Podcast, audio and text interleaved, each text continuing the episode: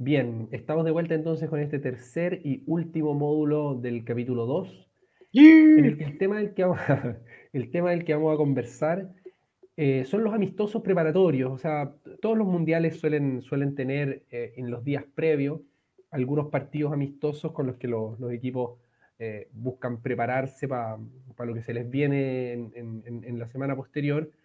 Y bueno, a veces los amistosos dicen algo sobre cómo vienen los, los equipos, a veces dicen poco, eh, pero siempre es interesante mirarlos, aunque sea como para, para calentar la, la, la, la, mirada y el clima, ¿no es cierto? Eh, y ver qué es, lo que, qué es lo que nos pueden deparar los, los, partidos del Mundial.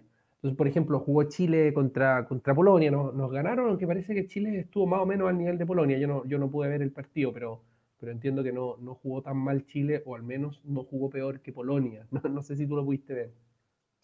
No, tampoco lo pude ver, pero, pero supe que Polonia estaba con el equipo B. y, y, y, bueno, o sea, las, las, grandes selecciones juegan estos partidos con, con algodoncitos y, con, y jugando al, al, pasecito cortito y que no duela dedito. Y que me parece lo más prudente y razonable sí, del mundo. Sí, sí, sí, sí, yo, yo recuerdo un amistoso antes del Mundial del 2006 que juega Francia y, y que Francia tiene un historial de lesiones absurda premundial en que Gibril Cissé se fractura, se fractura la tibia.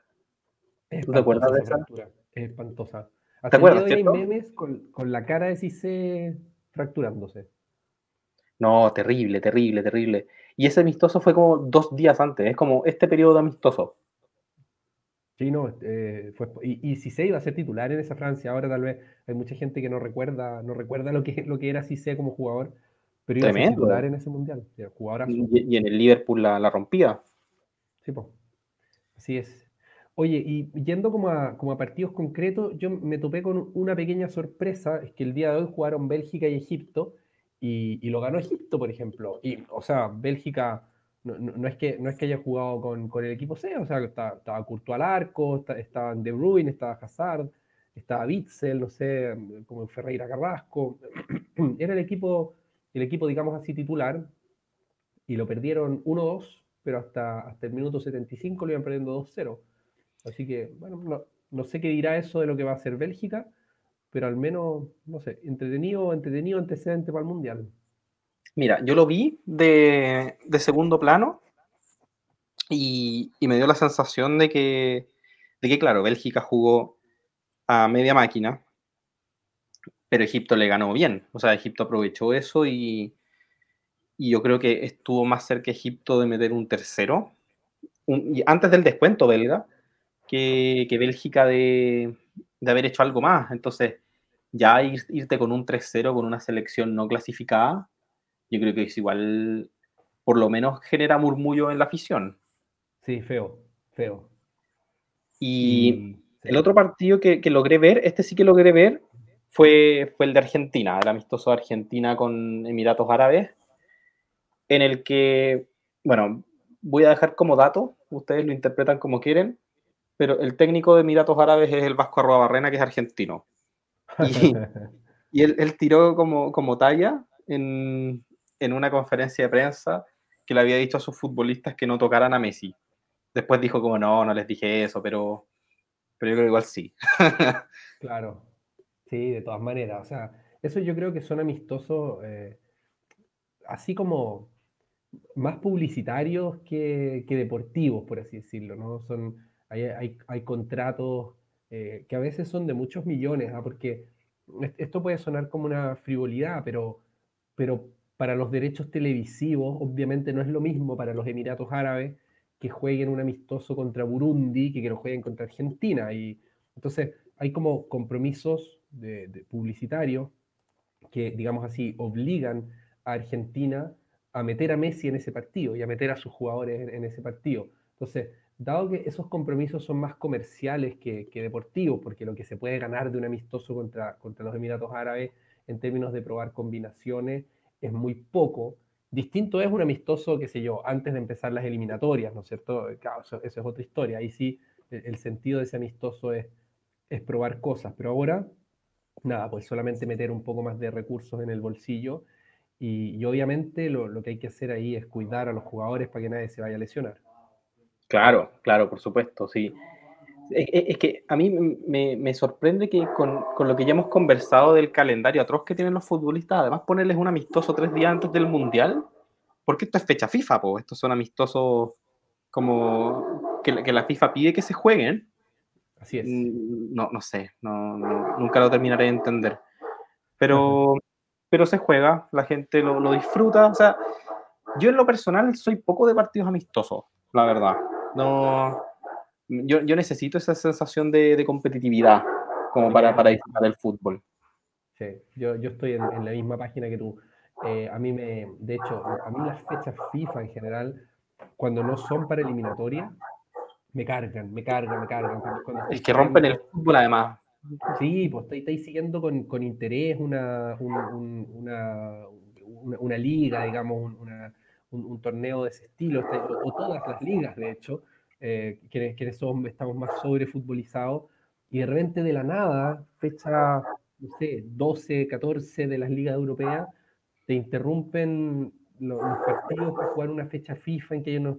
O sea, una cosa muy absurda y que de repente ocurren cuestiones, no sé si te acordáis, como el famoso Polonia-Malta, en que selecciona a Robert Lewandowski, no puede jugar las semifinales de Champions entre el PSG y el Bayern Múnich y termina el, el PSG eliminando al Bayern, eh, básicamente por un Polonia-Malta amistoso, fecha FIFA, metido a una semana de las semifinales de Champions, ¿cachai? Entonces, a, mí eso me parece, pero una vergüenza de amateurismo, de, de, cómo está organizado el fútbol. Y digo amateurismo para no decir corruptela, chacra. en el fondo chacra, pues esos son intereses comerciales de, de la FIFA que, que, que, pasan por encima de, de, la planificación deportiva de los clubes. Sí, pues no, no, también yo, repito, yo soy poco fan de los amistosos, a mí me gusta la, la competitividad, entonces, so, sobre, todo, sobre todo perdí interés con los amistosos ahora que ya no existen los amistosos entre, entre europeos y, y latinos por la Nations League, porque no sé si, si todos estarán al tanto que la Nations League llegó a reemplazar los amistosos de fecha FIFA en Europa. Entonces, cada claro. vez que hay amistosos en que hay una fecha FIFA, se aprovecha para meterle competitividad a los, a los conjuntos europeos y eso hace que ahora los amistosos que busquen las selecciones latinoamericanas sean, sean con asiáticos, con africanos, que, que no es por desmerecerlo, pero son menos atractivos esos partidos, sobre todo si son amistosos. O sea, no por desmerecerlos, pero, pero desmerezcámoslos, digamos. En el fondo sí, o sea, yo voy a ver el Senegal-Ecuador con mucho interés en el Mundial, pero porque hay competencia. Pero un Senegal-Ecuador a las 7 de la mañana en, por, por, un amistoso, o sea, igual perdón. Sí, no, ese partido no lo, ven, no lo ven ni los familiares de los jugadores de, de, de los equipos. Oye, no, o sea, eh, en, en, algunos resultados entretenidos, así que yo, yo confieso, yo no, pude, no he podido ver estos partidos, ¿no? Solamente tengo a la vista los, los resultados y como los estadísticos del partido, los goles, en fin. Entonces es un análisis como más estadístico que futbolístico. Eh, veo, por ejemplo, que Portugal le metió un 4-0 a Nigeria, que bueno, no sé tampoco cuánto dirá, porque, porque bueno, tiene, tienen estos partidos el valor que tienen, pero Nigeria no parece ser el tipo de selección con el que tú juegas cuando quieres golear. O sea, si, si quieres golear, juegas con Ruanda, digamos, no, no, con, no con Nigeria y meterle cuatro a Nigeria, bueno, revela al menos que, que, los, que los portugueses eh, están tocando bien, bien, la pelota, por así decirlo.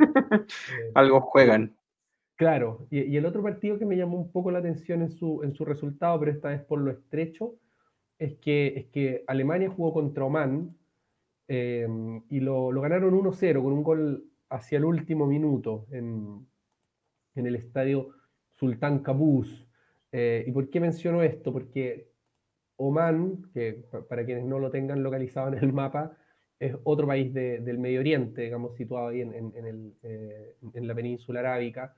Eh, es un país que queda cerca de Qatar y que uno podría presumir tiene un clima parecido al de Qatar, y Alemania lo pasó un poco mal para, para ganarles 1-0. Insisto, estoy hablando mirando las estadísticas del partido, no, no, no, no miré el partido, pero ganarle 1-0 a Oman en, en, en, Alemania, Oman no es nada en el mundo del fútbol, pues, o sea, no, no, no, existen en el fútbol, eh, bueno, creo que al menos nos, nos sugiere que el clima podría molestar a los alemanes. Esa es como mi, mi intuición mirando, mirando eso solamente.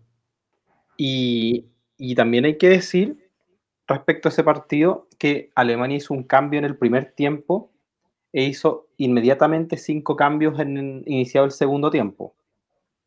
Perdón, cuatro cambios iniciado el segundo tiempo. Eso quiere decir que yo creo que más de algún alemán le dijo en el vestuario al entrenador que, que pucha, no, no, podía con el clima o, ya, ya le estaba viendo un poco, un poco negra.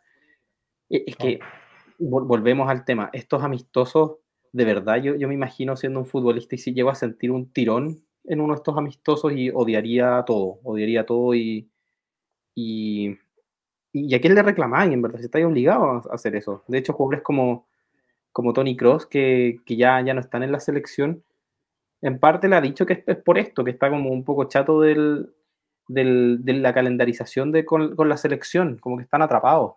Como no, no tienen descanso, no tienen descanso, les, ahora les meten más, competencia, más competencias. Eh, hace, bueno, se sigue conversando el tema del mundial cada dos años. ¿Cómo, cómo lo vas a hacer? ¿Cómo, cómo vas a hacer eso? Oye, proyecto ese, el del mundial cada dos años, que nos afecta especialmente a nosotros, porque no sé si tú lo sabes, es un proyecto de Arsène Wenger sí, pues. entonces. Está acá en el bolsillo con nosotros ese proyecto y nosotros le pegamos golpes en las costillas para que no salga. No, a mí, ese, o sea, esto es un off topic con respecto a lo que estamos conversando, pero, pero si se llega a montar el, el, mundial cada dos años, yo creo que sería uno de los errores fatales de la historia del fútbol. ¿ah? El fútbol está bajo cierta amenaza como negocio porque, porque está perdiendo mucho, muchos, muchos espectadores en el mundo en general. Eh, sobre todo a nivel, bueno, esto es algo que se ha estudiado harto, lo, popularizó como crítica eh, Florentino Pérez cuando planteó la idea de la Superliga, que será motivo de otras conversaciones posteriores en este, en este bello programa.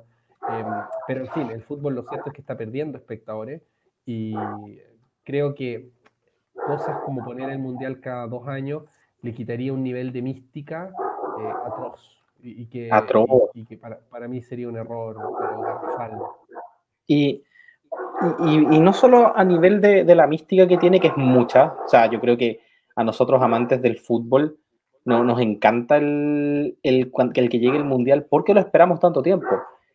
Oye, paréntesis, no sé si se escucha de fondo un perro que, que se pone a ladrar a esta hora.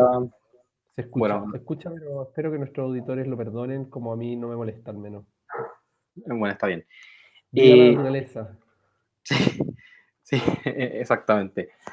Bueno, no solo se pierde esa mística, sino que te encargo la cantidad de dinero que va a perderse generando todos esos mundiales, porque ¿qué bolsillo va a dar para seguir a tu selección tanto?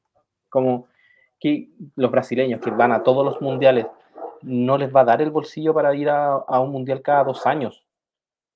¿Cómo, cómo, es viable eso? entre medio tenemos que hacer eliminatorias que van a durar un año. ¿Cómo hacemos una eliminatoria? No, no, no, da el bolsillo del hincha, del hincha que siga su selección.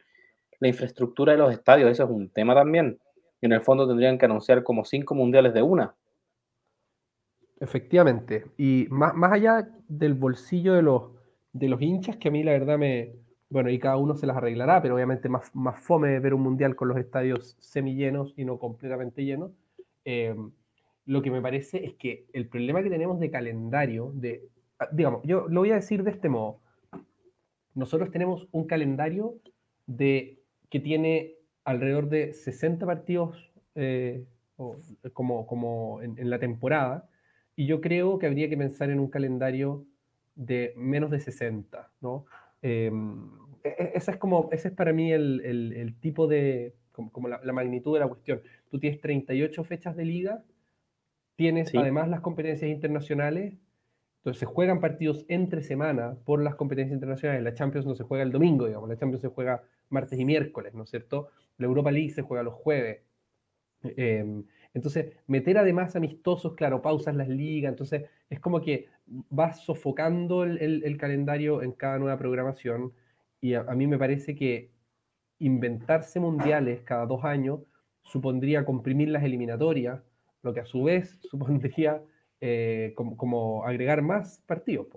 Por eso lo, que yo, lo que yo pienso es que, de hecho, yo sustituiría las eliminatorias por una Nations League bien ordenada. Eso es lo que haría yo realmente. O sea, yo haría que la Nations League fuera al mismo tiempo la eliminatoria o el criterio de clasificación al Mundial. Eh, o, o un modelo así. O sea, obviamente yo no, yo no estoy acá diseñando el, el, calendario del fútbol mundial, pero lo que creo es que tendría que estar mucho más sincronizado todo y tener mucho más ordenado qué es lo que estamos jugando, cuándo y por qué razón, digamos, ¿no? Y, en ese sentido los amistosos a mí me parecen un, despropósito, así los, los amistosos. Es que es una, una, pérdida de partido, en el fondo es un partido que, que, sirve más que nada por el espectáculo, pero es un espectáculo que, que tampoco se televisa, la gente no, no, ve por televisión los amistosos, muy poca gente ve por televisión los amistosos. Ni los partidos de Chile, po. Sí, po, entonces, si, como dices tú, si eso lo, lo reemplazáramos por la, la eliminatoria hacia el Mundial, ahí tendría mucho más sentido, po. tendría mucho más sentido. Y, y, que se jueguen menos partidos de selección. Si también yo siento que cuando hay eh, eliminatorias europeas, por ejemplo, o eliminatorias en África, porque no, no, todas las confederaciones juegan la misma cantidad de eliminatorias para sus partidos. O sea, eh, la eliminatoria sudamericana es larguísima. Claro, que todo, es todo contra todos. Son, claro, La, la, asiática también es larga. Entonces, eh, no es necesario que, si tiene que haber eliminatoria sudamericana tenga que jugar un partido obligatoriamente Costa de Marfil con, Nueva Zelanda. No, no, no, le veo sentido a eso. Que, que se tomen unos días libres los jugadores que pueden nomás. Yo, yo, yo abogo por las vacaciones de los futbolistas y que no nos den estos partidos en los que, sobre todo en este momento, los futbolistas están chatos. Ellos lo, mismos lo han dicho. Ahora, de verdad, es un despropósito. Yo, claro. yo voy contra los... Y hay que decirlo, o sea, esto es una cosa de modelo del fútbol, ¿ah? digamos, de modelo de financiamiento del fútbol. Porque pongo un ejemplo, como, como comentaba en el, en, el, en el, capítulo anterior, yo, yo soy un seguidor del fútbol español sobre todo. Y claro, tú tienes que en el fútbol español la Supercopa de España, ponte tú, que era un torneo que, en fin, era un partido que jugaba el campeón de la liga con el campeón de la Copa del Rey lo jugaban en, en, un estadio neutral, que podía ser, que se lleva el estadio del, del Valencia, que lo jugaban en Riazor, da lo mismo, en, en, esa época era el Madrigal, bueno, da lo mismo. Eh, y ahora resulta que es una liguilla de cuatro equipos que se juega en Arabia Saudita, ¿cachai? Sí. Que por supuesto comercialmente es más atractivo, incluso televisivamente es más atractivo. Yo creo que la Copa, esta nueva Supercopa Española la ve más gente, eh, pero y por supuesto les entra un montón de plata porque los árabes les pagaron una millonada por llevarse la, la Supercopa Española para allá. Pero eh, para los jugadores atroz, es que, es que empezando la liga se lleva, tienen que tener un viaje España-Arabia eh, en, en, un avión con el cambio climático que eso también supone, eh, para jugar ya no un partido, sino para jugar dos partidos, una, una semifinal y una final y, suspendiendo partidos de la liga porque, porque les quedan pendientes, los tienen que jugar a mitad de semana después, buscando un hueco en el calendario, metiendo un partido un día jueves cuando después van a jugar en día domingo. O sea, es una cosa de, como, como de tratar a los jugadores como si fueran máquinas, digamos, así como, como si fuera llenar fichitas en un papel sin pensar que aquí hay, hay cuerpos que están sometidos a un deporte de alto rendimiento y, que, hay que, que, hay que respetar y, y hay que cuidar, digamos, ¿no? Y, mira, yo, yo soy muy tradicionalista con el fútbol. A mí me gusta, me gusta que las cosas que funcionan no se cambien. Entonces, ese tipo de, ideas de, comercializar los torneos y empezar a jugarlos en otro lugar, porque también pasa con la Supercopa de Italia. La Supercopa de Italia también se ha estado jugando en, me parece que bueno, en Marruecos hace poco, pero se está jugando en otros países también. Y, y en la Premier League se han tenido conversaciones por mucho tiempo de que la, una fecha completa de la Premier League se juegue en Estados Unidos. Y una fecha, o sea, y un, y no sé si amistosos porque yo no sigo mucho el fútbol americano, pero partidos de fútbol americano se jueguen en Inglaterra, como un intercambio de, disciplinas en, cuanto a los países. Y, y, esa intención está hace años. Y bueno, el fútbol inglés es un poco más difícil de mover porque ellos son muy tradicionalistas con su fútbol pero, pero imagínate eso, imagínate para los hinchas eh, británicos que son tan, tan arraigados a su club, a su barrio, a su, a su pueblo, tener que pegarse un pique a Estados Unidos para ver su equipo y, con entradas que van a ser muchísimo más caras, porque no vamos a hablar de que va a salir lo mismo que les sale el abono de temporada que, pagan por jugar en, Inglaterra. Entonces, eh, están matando el fútbol con ese tipo de, cosas. A mí no me gusta, no me gusta que, que, prime la, el, dinero por sobre los intereses de los verdaderos hinchas del fútbol, los que, los que pagan la entrada, los que mantienen vivos los clubes, que al final son, son los que mantienen el fútbol como, como un deporte sustentable al final. Sí, no, efectivamente. Yo, yo tengo, una, tengo un parecer muy parecido al tuyo ahí. Em, creo que hay un, sí, hay, hay como una, una, una, una falta de, como, de orden, diría yo, en, cómo están, en cómo están armados los calendarios del fútbol. Eh, que, por ejemplo, uno, uno, lo compara con la NBA, uno lo compara con la NFL, que son deportes, valga decir, que han resistido mucho mejor a la competencia de los esports y, y, como, y, del, mundo de los videojuegos y de las plataformas de streaming, que le han quitado mucha, muchos espectadores al fútbol y no le han quitado tantos espectadores a la NBA o a la NFL, eh, al punto que el fútbol pasó de tener, eh, a nivel de marcas, pasó de tener, a, si no me equivoco, seis de las diez marcas deportivas más, eh, más, más, digamos, más caras o más valiosas del mundo. Eh, digamos, Real Madrid era la marca deportiva más cara del mundo, Manchester United era la segunda, el Barcelona era la tercera. Ponte tú que la Juventus era la quinta o, algo así, o sexta, no sé. Y ahora creo que el único que se mantiene en el top ten es el Real Madrid. Y, y, todas las otras marcas deportivas caras son equipos de básquetbol o de, o de, de la NFL. Entonces, Em, tú miras cómo están organizados los calendarios de esos deportes y están mucho más profesionalizados y mucho más racionalizados. Mientras que tú miras el fútbol y parece estar demasiado sujeto como a intereses corporativos que básicamente hacen lo que se les ocurre eh, y, claro, eso tiene sus costos. Y, otro tema que, para ir cerrando ya también este, este, este tema de, los cambios, es ese mismo, que yo siento que que, por ejemplo, personajes como Infantino con la FIFA necesita demostrar que se están haciendo cambios, necesita demostrar que, que el fútbol está avanzando. Constantemente, constantemente queremos hacer cambios, constantemente queremos transformar lo que hay, cuando lo que hay no es malo, cuando lo que es decir, al, hincha del fútbol le encanta la Champions, le encanta el Mundial como está, yo creo que le gusta que le gusta más la Copa América que sea un poco más regular de lo que hay, le gusta que esté la Copa Libertadores, que está bien organizada dentro de todo. Entonces, ¿por, ¿por, qué tenemos que cambiar esas cosas por agregar más, más partidos sin sentido? Más, no, no, yo, no lo comparto para nada. Yo dejaría el fútbol como está. Yo jamás tocaría los mundiales que sean, que sean cada cuatro años, con sedes elegidas de una mejor manera que Qatar, pero, pero no. Bueno, de hecho, el mismo cambio de los 48 equipos, no, perdón, que el mismo cambio de, los, de la inclusión de 48 equipos ya lo encuentro ya lo encuentro pésimo. Yo ya estaba en contra de eso. Pero, pero bueno, mi opinión no le, no le importó a Infantino cuando se lo dije. sí, no, yo, yo, o sea, de hecho yo creo que hay, hay cambios que sería deseable hacer, pero probablemente en la dirección contraria a la que, a la que, están, a la que están asumiendo estos cambios. Y, y yo no lo digo simplemente así como un romántico del fútbol que dice aquí da, da lo mismo el negocio, lo que importa es como, es, es como que los partidos sean más bonitos yo creo que podría de hecho eh, contribuir a tener un, mejor negocio, digamos. O sea, probablemente sería un peor negocio para, los burócratas de la FIFA, eh, porque yo creo que ellos, ellos recortan mucho, mucho dinero y, ganan mucho dinero con, esta clase de operaciones. Eh, no digo ilegalmente, ah, no estoy acusándolos de corrupción en este sentido, digamos, simplemente creo que es muy conveniente, incluyendo, qué sé yo, lo conveniente que fue para Gerard Piqué, según se, se filtró en estos audios con, con Rubiales, llevar la Supercopa Arabia, que es una, cosa que, organizó Piqué. Em, ¿Y qué tipo de cambio yo creo que requeriría el, como digamos, el sistema de fútbol?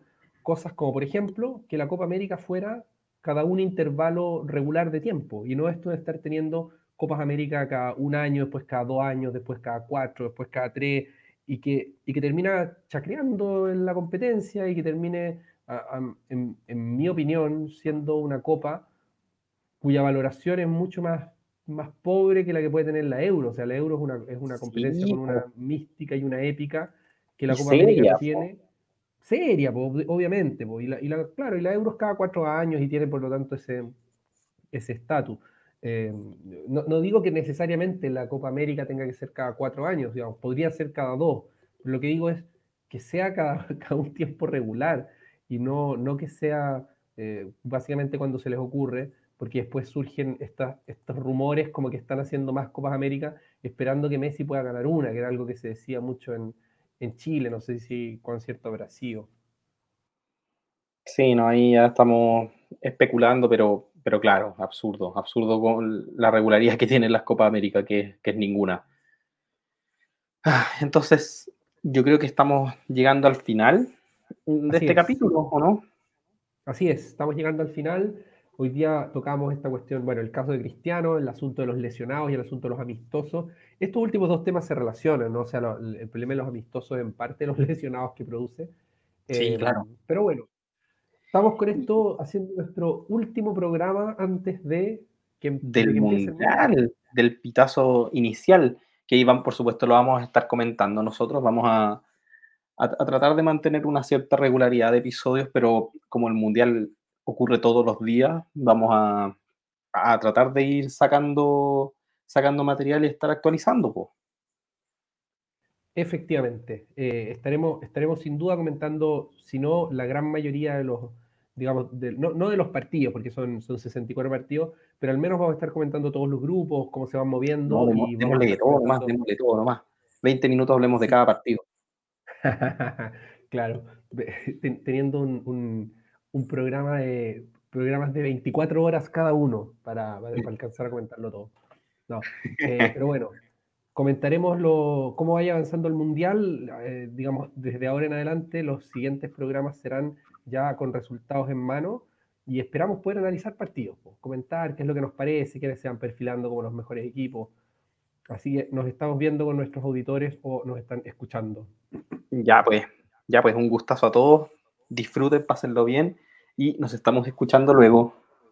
Abrazos, chao, chao. Chao, chao.